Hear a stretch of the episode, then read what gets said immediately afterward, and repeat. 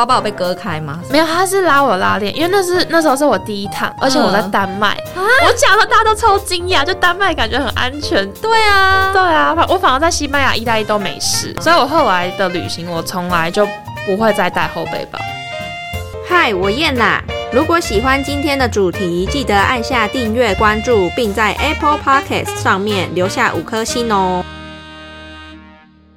今天我们要聊一个，我觉得这个主题应该是因为疫情的关系，所以这个主题已经很少大家在聊。但是有时候，嗯，因为太久没出去旅游，所以反而就是会很怀念那种出国旅游感觉。所以我们今天要聊自助旅游跟跟团旅游的优点跟缺点。然后今天我邀请到一位来宾，他本身也有在做就是旅游的 podcast 这样子，然后他的那个 podcast 节目叫 Travel 聊旅空间，然后我们邀请到他们的主持人 Jessie。Hello，大家好，我是 Travel 聊旅空间 Podcast 节目的主持人，我叫做 Jessie。我觉得应该找你来聊，你能更能就是有那种。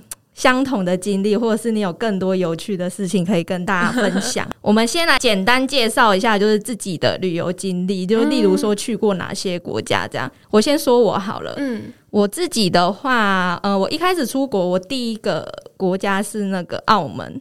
嗯，也不太算国家，它其实是中国的一个小区域。后来呢，再来就是去那个新加坡跟马来西亚，我觉得这些应该都是很基本的，就是亚洲的国家，比较热门的。对，然后日本反而比较后面。我后来是再去德国跟那个奥地利，嗯，德奥一起，然后之后呢，就是中间穿插一下日本，然后后来就去挑战北欧三国啊。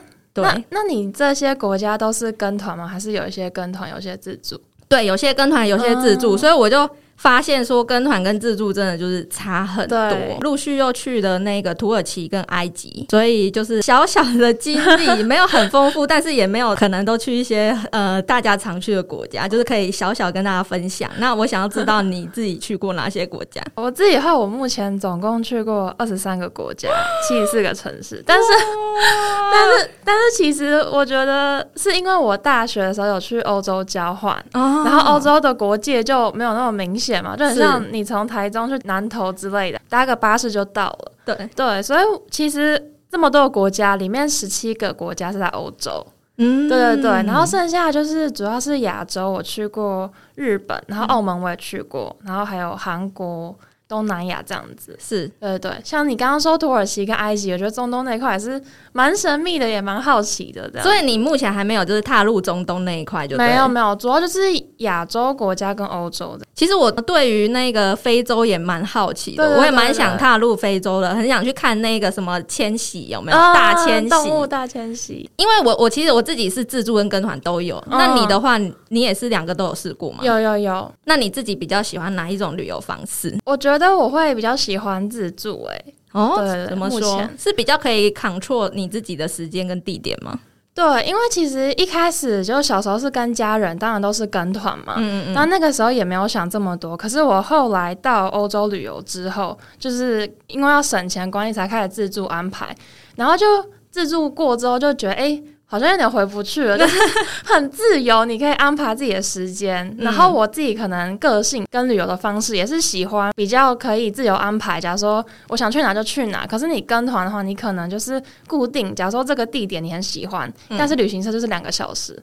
那可能这另外一个地点你没有那么喜欢，你可能半小时就想走，可是旅行社还是安排两个小时在那边。你可以掌握你想去哪或想吃什么，然后你很累的话，那你就回青旅耍费之类的。嗯，对，或是一个地方你喜欢，你就可以深度旅游待久一点。可是旅行社它可能有一些行程考量啊、推广之类，排越多点越好，让大家会觉得哦，买这个行程划算。哦，对，所以我就是发现我的旅行方式，我可能现阶段啦比较喜欢自助。我很讨厌跟团的其中一个行为是，他们有配合的夜配厂商，所以你到到某个点，你就觉得。怎么会在这个点安排这个行程？而且还一整个下午。对，然后就是你要进去买东西，如果不买东西不放你走那样子。啊，他们真的会堵在门口让你买哦。只要常旅游的人应该都很清楚啊，这个点就是他们可能安排啦，就是有抽成啊，你可能对要买什么东西，他们有抽成这样，或者是他们就是在游览车上面说啊，我们这个什么东西什么东西。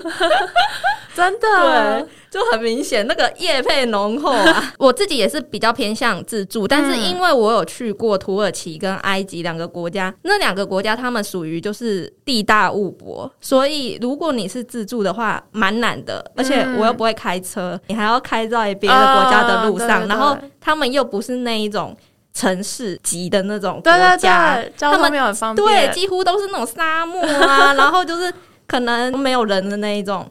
所以那时候我就安排就跟团，因为我那时候是想要一次到那个地方去，我就要玩透透。对对对。所以这时候你就是需要那种跟团的人去帮你安排交通，会比较方便。如果是像欧洲，我真的很推荐自助，因为其实就像你说的，城市跟城市之间，国跟国之间，真的就是跨过去而已，很方便。如果是比较偏向呃，就是地比较大的，交通很麻烦的，我还是觉得就是跟团。会省蛮多时间的。对对对，我也这么觉得。因为像我之前有去过吴哥窟那边，就是柬埔寨。然后那个时候，其实我已经就是从欧洲旅游一阵子，就是比较喜欢自助，就觉得哦，真的很不想再跟团。可是那个时候，就是家人说想要去柬埔寨，我也觉得柬埔寨我就是要跟团。那边我也不想要自助，就是跟你说一样，就是因为柬埔寨就是要去看那个吴哥窟那个古迹嘛，那个。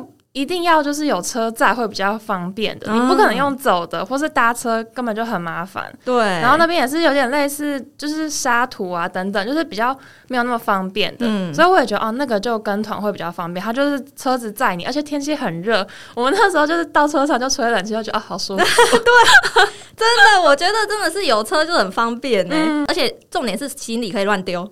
就你 你就丢车上，因为人家会顾嘛。可是如果你自己自助的话，你可能就想说，对，然后一直背着，然后或者是说。你可能某一个点就想说，哎，附近有没有自置物柜之类的，就是要找。因为我看到网络上有列出可能自助跟跟团的优点跟缺点，讨论一下，跟大家分享一下。如果之后真的疫情结束之后，大家有出国也可以来参考。我们现在讲跟团的优点好了，好啊好啊，很像是我们刚刚讲的，就是例如说，嗯，它节省时间，它的时间其实抓很紧。虽然说，就像你说的，可能每一个点都两个小时，但其实它时间到了他就走，不可能像你说的，我想要在这里待久一点。我觉得啦。对于一些阿姨呀、婆婆妈妈那种，她有时候就是会一直逛逛逛，甚至一个点可以逛一整个下午的阿姨们来说，我觉得应该是很好去帮他们抓那个时间。然后我觉得最大节省时间是行前规划的那个时间，因为人家都帮你弄好了，你就出钱就好。对对对，你就选哪一个团就好，你不用自己那边查交通。我们就看说它里面可能有去哪些行程这样子，顶多就这样。然后如果你喜欢那些行程，然后你就下单，他可能通知你说，哎，有没有成团，然后要准备什么东西。大概是这样就好了。对啊，机票什么那些都完全不用查。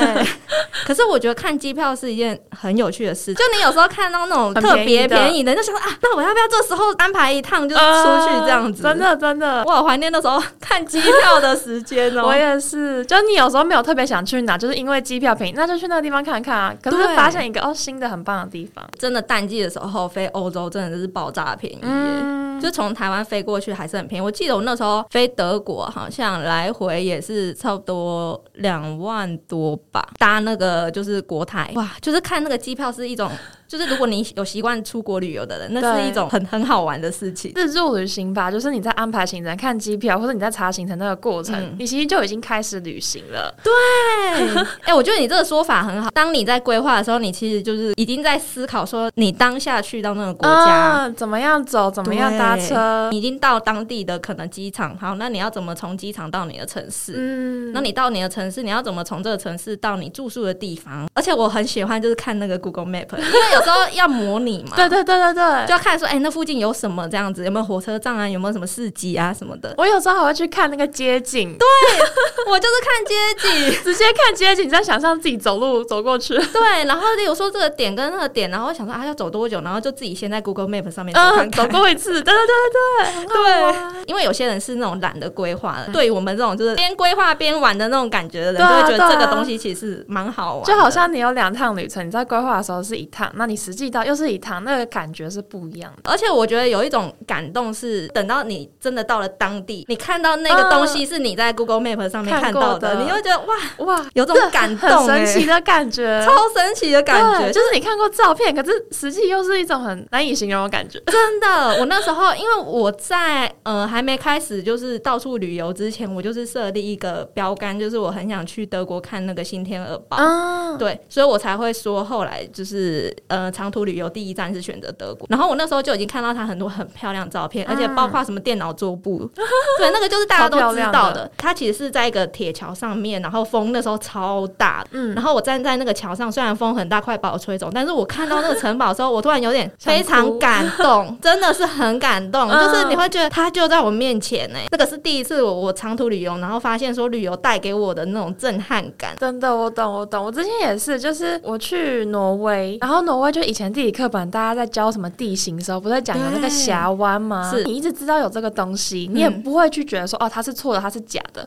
可是你真的亲眼看到那个峡湾的时候，真的就像你刚刚讲，就觉得哇，就是地理课本上那个照片就出现在你眼前，很不切实际，超级耶，真的。对你那个感觉，在我去埃及的时候也是，因为那时候就是金字塔，大家都知道啊，人面狮身像什么的，大家都已经看到，可能在日历上面、月历上面看到快腻了，对。可你真的到现场的时候，你真的会被他吓到，他就是这么大，因为人家到现在都还在研究它到底是怎么盖出来的。我突然有点理解为什么地理老师就是很喜欢出国之类的，然后他们可能讲到某一些点的一个地方，他可能会特别的激动。可是以前在当学生的时候，我都觉得没感觉，就把它背下来就好了。就例如说哪里有什么，哪里有什么知识。但我觉得真的就是还是要行万里路，然后再来的话，费用可控管这一点呢，我觉得打一个问号。因为 shopping 的话，你没办法控管，除非你是一个很有自制力的人。可是有时候是那些导游啊，他们会给你压力，就你不想买，被迫要买。如果真的要跟团的话，我都会提前就是查说这个旅行社的评价到底多少。他是会真的在门口堵着不让你出去，还是他其实就很 free 的？对，而且现在就网络很多资料，所以大家都会分享说他到底跟了这个旅行社之后有发生什么事情，你就可以参考这样子。费用可以控管的话，我。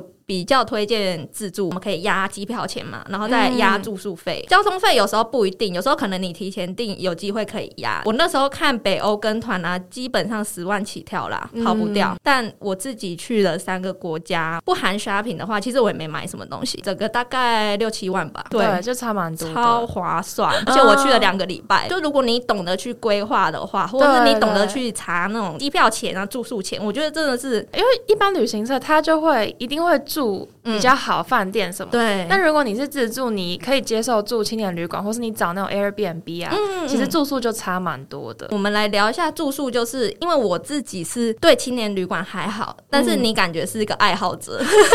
其实主要是省钱啦。可是我觉得有一部分我喜欢青年旅馆，是因为我自己蛮常一个人去旅行的。嗯。那一个人去旅行，虽然说你自己有一间房间的饭店是很舒适，可是会有一点孤单。嗯。所以青年旅馆的好处是不要遇到雷室友的话，你可以接触不一样的人，就这是我很喜欢旅行，然后尤其一个人旅行，就是你不会真的是一个人，有更多机会去认识新的人，因为其实就是每个人个性跟他对于这趟旅程的定义不一样嘛。嗯，假如我今天就是想要放松，那我就跟团，就是当大爷享受就好。但如果我是想要体验啊，或是什么的，那辛苦一点住青旅没差，或是你今天就是哦，你要跟你的朋友、家人一起去玩，就是每个定义不一样，然后每个人喜欢，像有些人他们真的会害怕，那也不用。勉强自己去，就是尝试什么危险的东西。这样的话，如果是青旅，你觉得你给大家的建议，就是例如说在筛选的时候，嗯，要怎么过滤，还是说选房间的时候，可能要特别注意什么？就是我自己个人会比较在乎的点嘛，像是我知道有些人他们会在乎说有没有帘子，因为有帘子你就比较有自己的个人空间嘛。一个人旅行是在欧洲，那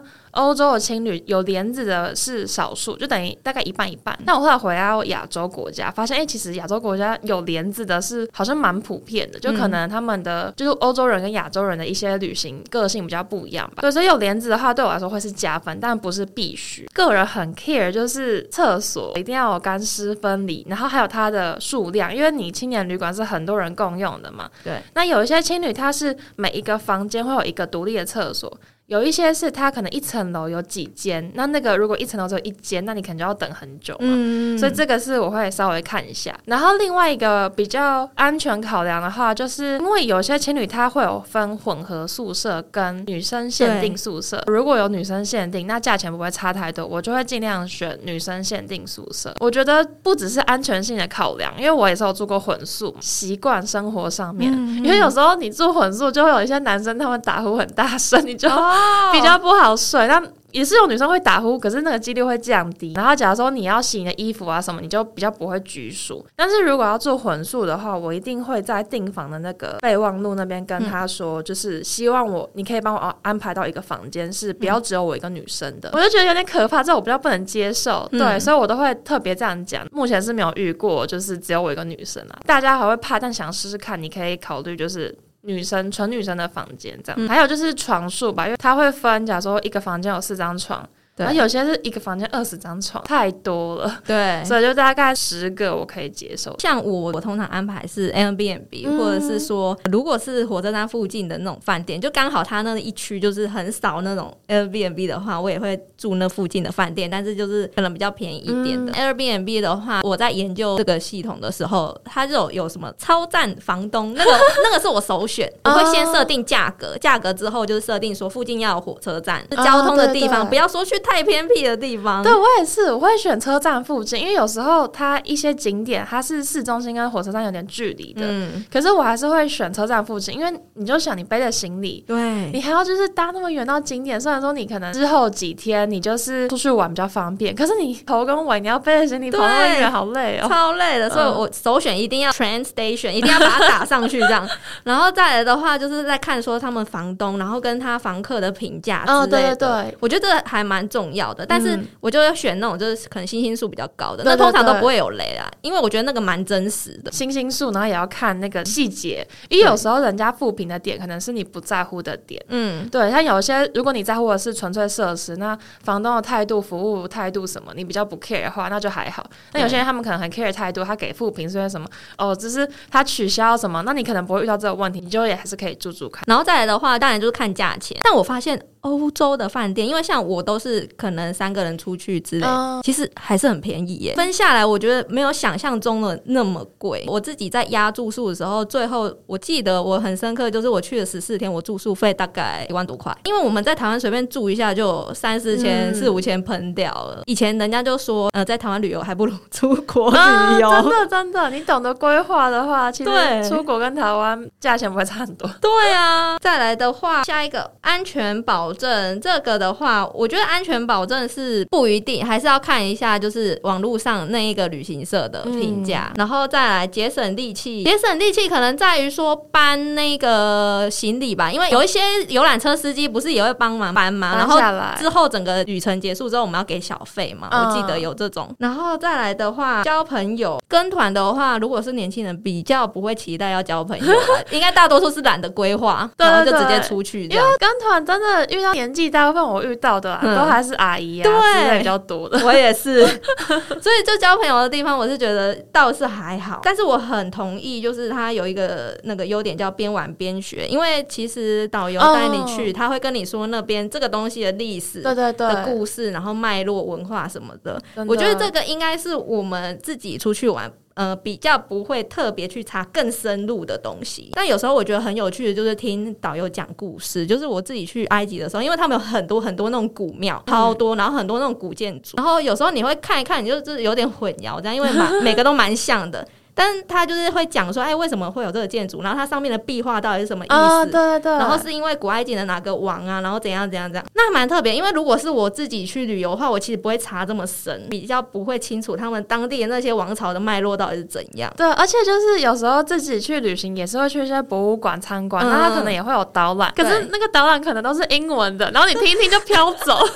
我真的，我也是飘走哎。对，他讲一堆专有名词，然后就之后就飘走。所以我在查呃景点的时候，例如说要去那种比较就是类似博物馆，或者是那种可能你需要知道一些背景知识的地方，我会先查一下它大概是在讲什么。对。然后我就先做个笔记，至少你要懂一点皮毛，不然你到当地你就是看了一下建筑物，然后拍个照。所以我觉得跟团有一个真的很大好处就是。会有导游介绍，因为他可能不一定是跟你介绍这些很基本，他会跟你讲一些当地的故事。哦，对，他可能坐在那边啊，什么什么的，这个蛮有趣。我很喜欢听他们讲他们当地的一些什么习俗啊、文化，啊，就让你可以更了解。这个地方在干嘛。对，而且如果你有问题，你也可以直接问他。对，这个是我觉得就是跟团有趣的优点。然后再来的话是自助，自助除了我们刚刚讲就是行程自由，因为我们都是可以自己安排的，吃喝玩乐自己选。哎，我真的很喜欢这一点，嗯，因为每个人注重的东西不一样，有些人会注重住，有些人注重去的景点。那我很注重就是到当地，我一定要吃他们当地就是我去到那个地方一定要吃的美食，就是可能有一些有一些东西是他说如果你去了你没吃到，你就是白去了这样子。然后我那时候去北欧的时候，我就有特别查几家餐厅，它是要那种就是事前预定的，所以我在台湾就已经先不停了，因为我找的店都是那种一定是当地人很喜欢去的那种店。因为我有时候看有一些呃留学生的写的那个 blog，对，比较 local 对，这个真的就是因为之前我在欧洲交换的时候，就是有假期的时候，我爸妈他们有来欧洲找我玩，那他们来找我玩，就是我就安排行程这样。我爸妈他们可能就是很久以前他们有来过欧洲嘛，嗯，然后我记得我们家之前有一起去过澳洲，然后我们就会觉得说，哦，西方国家的食物啊什么，可能就没有台湾这么好吃，或是吃不习惯。我安排我们去了十八天吧，然后我妈就说，哎，我真的很惊艳，就她觉得我们这一趟吃的餐厅怎么都这么好吃，因为她对欧洲食物的印象就是很难吃，对。可是那一趟整个翻转她的印象，我就说，对啊，因为我都有特别去查，就是当地好吃的是什么，嗯，然后可能你旅行社安排，因为像我之前去澳洲旅行社，很多餐都吃那种华人桌菜，然后每次都中菜什么，然后几菜一汤，我看了豆短，对，然后就是因为澳洲可能它比较有名的美食，什么汉堡、薯条，然后那种可能我们又吃不习惯，又觉得好油腻，但是在欧洲可能也有这种炸物，可是我就会去查，还是有其他 local 好吃的，对啊，所以我觉得这个食物这一点真的是蛮有共鸣的。你都已经出国了，然后他每一餐还要去安排你中式餐厅，对对对。可是因为他们就很怕有一些就是阿姨叔叔们就是吃不惯啊，或者是可能拉肚子还是怎样，就很麻烦。我抱持的态度就是，我不管你食物多难吃，但是我为了要知道你当地。对的文化，你的习俗，我愿意尝试。就算我不喜欢吃，但是我还是愿意尝试那一口，去知道说这个东西到底对你们来说是什么味道，或者是为什么你们会喜欢。对对对，对，就像我之前去芬兰的时候，他们很喜欢吃什么生鱼。网络上很多人说什么可能没办法接受啊，那个味道很腥啊什么的，我就不相信，我就吃了。但是我自己我蛮喜欢的。如果你到当地你不尝试的话，就真的是很可惜。对啊，你可以就吃一口不好吃吐掉，但就是有尝试，你才知道你喜不喜欢嘛。然后再来的话，当地交通自行规划，这一定要的。我觉得。最难规划是交通，因为你要去排说到底这个行程顺不顺，你的路线是不是就不要一直折返折返。对，尤其如果你不是开车的话，你那个时间点真的要算的很好。例如说几点几分的火车，你就要赶上。对对对，还有时候抵累。对，抵累你可能如果你时间抓太紧，你就是下一班就接不上。对对，所以就要把行程排松一点，时间之间真的不要抓太紧，因为有时候你要找路。当你可能今天这个国家，那你隔天是要去另外一个国家的时候，你要带行李，然后再来的话就是自己的时间自己掌控，这就是我们说嘛。可是通常我们安排的行程，我觉得很少会安排那种你只想停留十分钟，很少吧？就会去你想去就想要待久一点。像欧洲比较特别，因为他们好像五点过后就什么都休息了嘛，shopping mall，然后什么地方都休息了。晚上的话几乎都是排说吃饭呐，所以你的行程几乎都是集中在就是白天的时候，但是白天时间又没有很长，所以我觉得大概排个三个就差不多，三个点，因为你还要加吃中餐。我自己的话，其实就是一到两个深度，是不是？对啊，就是我之前就真的是一天可能一个，而且我的行程找一个公园坐在那边，然后我就会观察路人，写我的日记跟明信片。但如果是别人可能会觉得很废，但我就很喜欢这种行程，所 以就看每个人喜欢不一样。对啊，真的看每个人喜好，嗯，尤其就是你自己走在他们的街上的时候，我也很喜欢观察路人。我那时候就观察到说，那个欧洲北欧的男生，瑞典吧，推的婴儿车的都是男生哎，真的都是好爸爸，都很少看到女生在。推婴儿车，你可以想象自己就假装自己是当地人，在那边过一天这样。再来就是说自己自助的话，会很有成就感。对我们刚才说你在安排行程的时候，你就已经很有成就感。我觉得成就感爆棚啊！我第一次很感动的时候，就是我是自己一个人搭长途旅行飞机过去德国，但这一趟呢是我第一次搭长途，嗯，所以我其实压力有点大，有点紧张，对，有点紧张。然后等到我真的。到达那个法兰克福的时候，然后我下机场的时候，我整个就是爆哭，不由自主的爆哭，因为我做到了，就是对一种我做到了感觉。就虽然就只是搭个长途飞机，你知道，但就会觉得哇，我真的是一一个人搭飞机到一个就是异地的那种感觉，就会觉得哦，原来自己可以这么勇敢。然后我就觉得哇，真的是旅途带给你的那种成就感，真的是难以用文字形容，就是一个抽象的感觉。而且我觉得旅游就是带给你。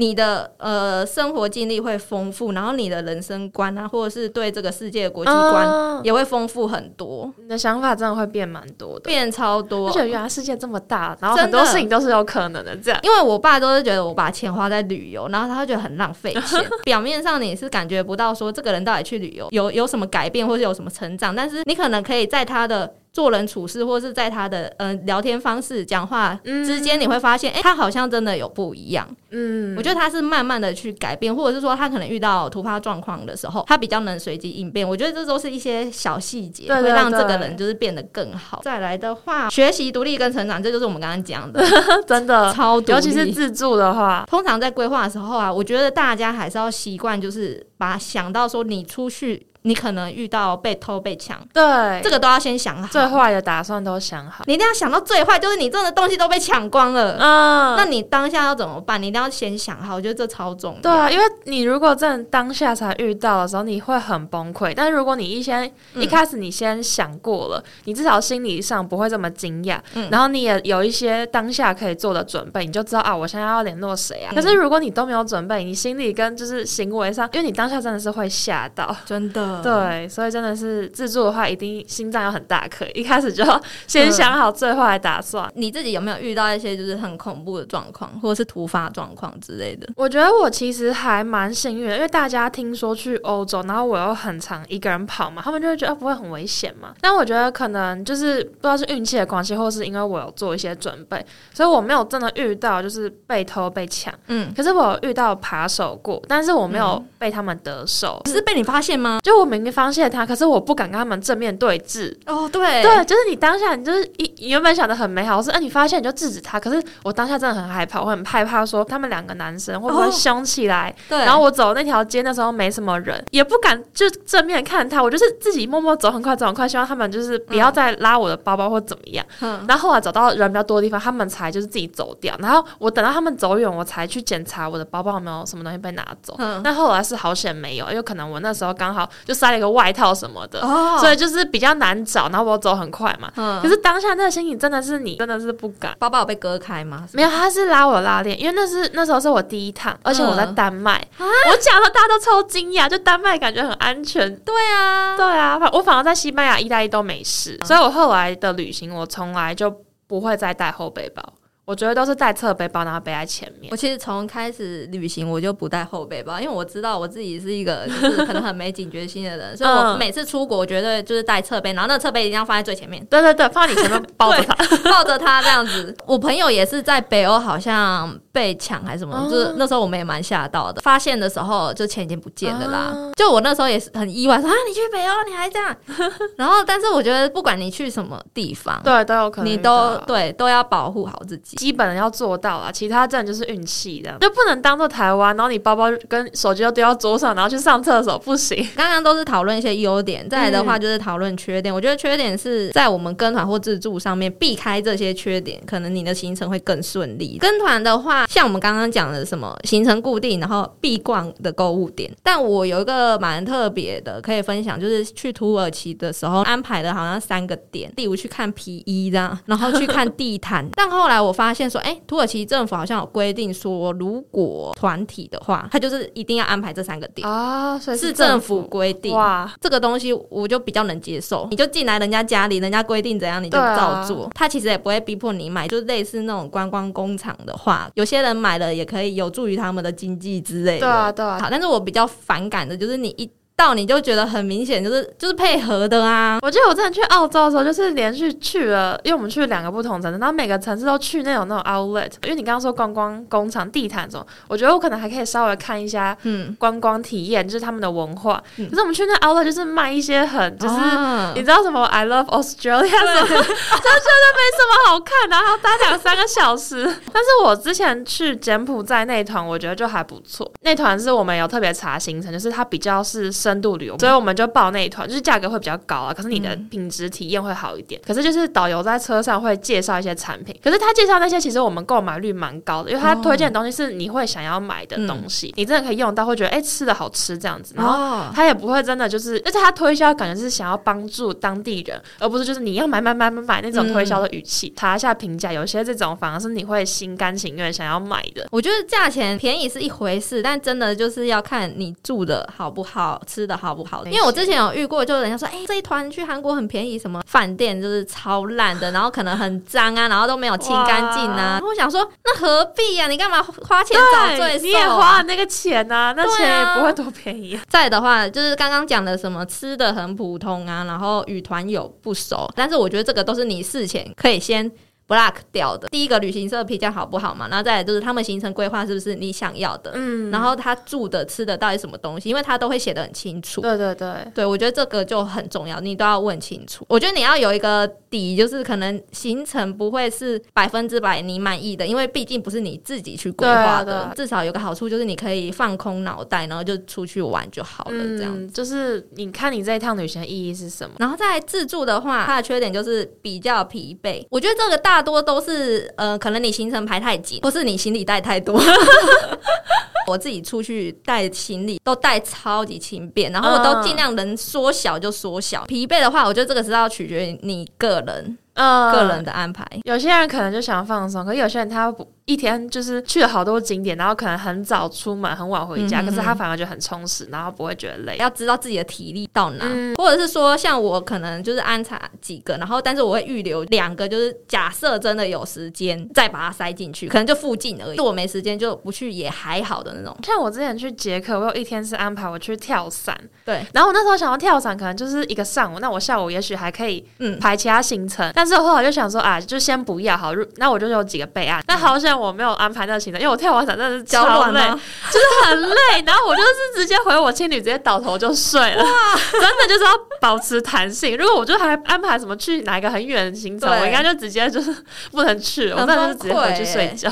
就算你后续安排行程，但那行程就是你可以自己要去或不去的。对对，不要去安排那种，就你可能已经买好票了。对对对，不要不要。然后再来的话，旅游靠自己，大家是说是缺点，但是我觉得这个是一个优点，就是。让你自己成长的一个，也不是说逼，但是我很喜欢那种挑战。有时候会觉得蛮无助的，可是我觉得就是，既然会选择自助旅行，你应该是也是喜欢挑战这种的，也不是说你就是踏上这个旅程是想要逼自己受苦之类的。所以遇到这个困难，你会觉得有点无助，可是你不会真的就是哦很挫折很难过。当然是希望大家都不要遇到那种就是偷过来抢骗。但他有时候就为什么车子就 delay，害我下一班接不到，当下真的是会很无助。对，可是你克服的时候，真的就觉得哇，我还是可以做到。去把它克服掉的时候，你会觉得哇。这段旅程好像有有得到一些什么东西的感觉，对啊，然后还可以当做一个很好笑的故事分享。然后再来的话就是安全问题，这就是我们刚刚讲的。你有伴的话就还好，就是你们周遭都要互相提醒。我有个朋友真的很扯，我就很想骂他。他就去印度，他跟他朋友就三个人加他三个人，然后他们就在印度的火车上吧，他们就睡着，然后醒来东西就被偷。哇！我就说不是啊，你你们三个都睡着干嘛？你们好歹要留一个人啊！对，你们好歹要留一个人看。吧，然后就三个都睡着，然后东西被偷，我就说你活该。很多人就是说欧洲很危险嘛，或是网络爬完看到一些被偷被抢的，可是我看都觉得就是真的有一点点活该的成分，就是你为什么要背后背包，然后还把护照放在最好拿的那一层给他偷啊？对，真的就觉得一些基本做好，小偷当然会挑那种最好偷，假如说你就在那边吃饭，手机放在桌上那种，他也会挑比较好得手的，可是基本做好几率会大幅降低。我是遇过那种我们那。时候到丹麦也是丹麦，我们下火车站，我朋友都蛮有警觉性，应该是说我们三个就是行前就有点讲好，就是如果有一个人在干嘛，其他就是两个人都要看附近有没有什么危险的地方。然后那时候我在提款的时候，我朋友说：“哎，有个男生一直在看你，就想说，啊，不然我们先不要提好了，我们就先赶快走，这样子要有这种这种朋友，不要找那种两光什么一起睡觉。”很 很两光，好不好？如果有人靠近你的话，还是保持一下距离，我觉得比较好。就算他看起来多么友善，一些基本警戒心，然后不要太容易相信人。就是有些人，你可能看他哇，好好先生的感觉，那搞不好就是他的另外一个伙伴，就是从另外一边对对对对偷你的包包这样子。每次有人跟我讲说把包先抓紧，防卫心很重，宁可信其有。然后再来的话，他是说时间跟费用的可控性比较差，可能比较像是我们刚刚讲的嘛，就是可能这个地方我就是想要多待一点，然后或者说可能这个地方火车 delay 了，但是这个浮动的，我觉得可以克服的，就是像我们刚刚讲，就是你。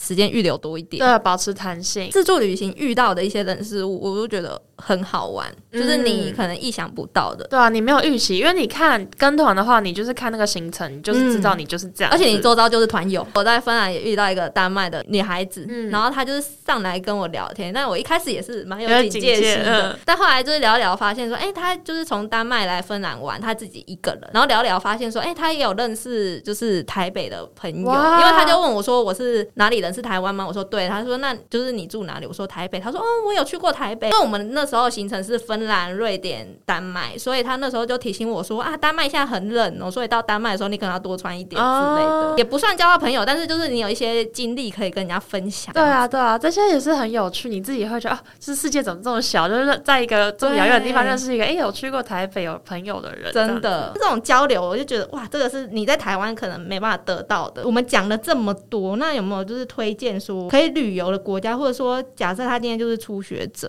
他是还没有去那种长途旅游，是指说可能想要尝试自助。对对对对对。如果是初学者想要尝试自助旅行的话，我蛮推荐韩国的。像我之前有个朋友也是，因为我去过韩国自助两次了。嗯。然后我那个朋友他是原本是想要去一个演唱会，然后那个演唱会就是台北的那个那场取消了。可是我朋友真的很喜欢他，所以他就是看哎韩国有一场，所以他就问我说：“哎，你觉得韩国自助一个人 OK 吗？”对他。来说很临时嘛，对，因为我觉得韩国一部分是因为我们都是亚洲文化嘛，嗯，对，那跟欧洲比起来，治安可能你基本还是要注意，可是应该不会到欧洲这么可怕。韩国会讲中文的人也也算多，对，可是当然自助还是要基本的英文能力。可是你会发现，哎，其实有时候你会看到中文，或是有人就是会讲中文这样子。我推荐首尔，因为它就是大城市嘛，嗯，你就可以先体验看看你自己安排行程的那种感觉。然后大城市的话，交通方便啊，就像台北这样地。铁什么的，那可以的话，那也许你可以再挑战自然景点啊，会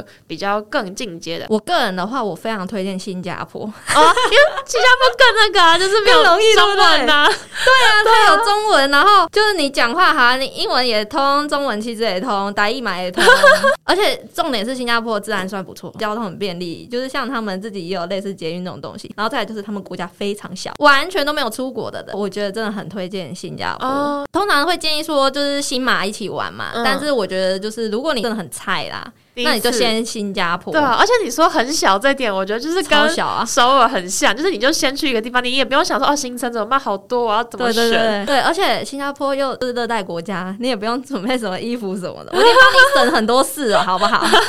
对，所以我觉得就是还蛮推荐去新加坡的。我相信他们饮食大家也都蛮能接受的，蛮类似的。那如果是已经常去旅游了，有没有什么国家是你特别觉得啊一定要去一次？我自己目前最推荐就是挪威。我旅游这么多趟。我发现我好像是比较喜欢看自然风景的人，因为自然风景就会像我们刚刚讲那样，你真的是到现场你会有一种难以形容的那种感动，嗯，或是更有那种旅行的离世感。然后因为我那时候去是政府有安排了一个行程嘛，就是说因为他们有很多种的冰河地形，有瀑布啊，有峡湾啊，有什么河之类的。但我看了真的是很感动，我觉得好，以后我机会我真的很想要在那个峡湾住个三天，就是很仪式感、很恬淡的感觉，就真的是难以形容的感动。真的很推荐。我那时候去是七月去的，对，夏天也不错。对，其实暑假那个时候，那那时候好像还热浪吧，就是挪威奥斯陆三十几度，超热哇！可是那个峡湾它可能因为地形比较高，嗯，所以你还是可以看到上面有些积雪。嗯，可是天气太阳又很大，然后绿绿的，蓝天白云又有点积雪，真的很漂亮，那个超美的。